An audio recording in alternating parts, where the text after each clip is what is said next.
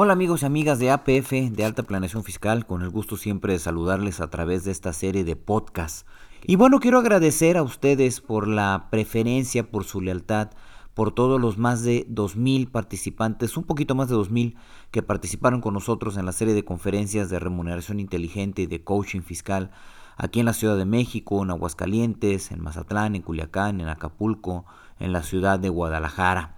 en diversas plazas que estuvimos y tuvimos el gusto de participar con todos ustedes, exponiendo algunas ideas, la gran mayoría de ellas situadas sobre el marco legal de la ley de impuestos sobre la renta en el tema de sueldos y salarios, algunas áreas de oportunidad que existen en estos temas del artículo 90, 91, 92 y 93 de la ley de renta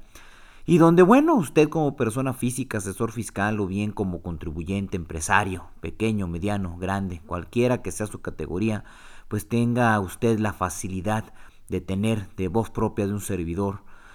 el cómo, el cuándo, el por qué, pero sobre todo los soportes jurídicos y fiscales de cómo llevar adelante una estrategia. Y si bien es cierto, y como siempre lo repito en la mayoría de cursos que tengo la pues el beneficio de estar con ustedes de esas cuatro o cinco horas platicando,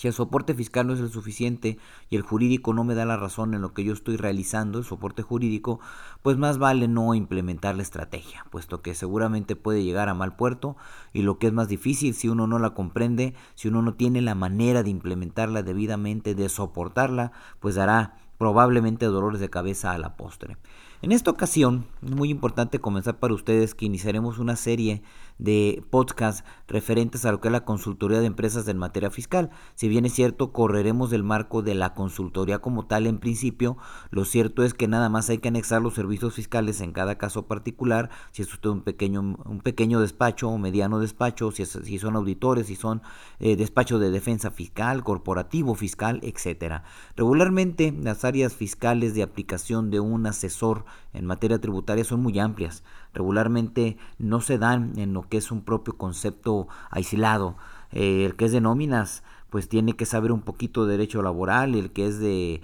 actas, asambleas y demás para hacer decisiones, pues tiene que saber de ley general de sociedades mercantiles conjuntamente con lo que establece el Código Fiscal, la materia de renta, en enajenaciones, etcétera. Iremos trabajando aquí con ustedes a través de estos nuevos podcasts sin dejarles de agradecer por su lealtad. Gracias y hasta la próxima.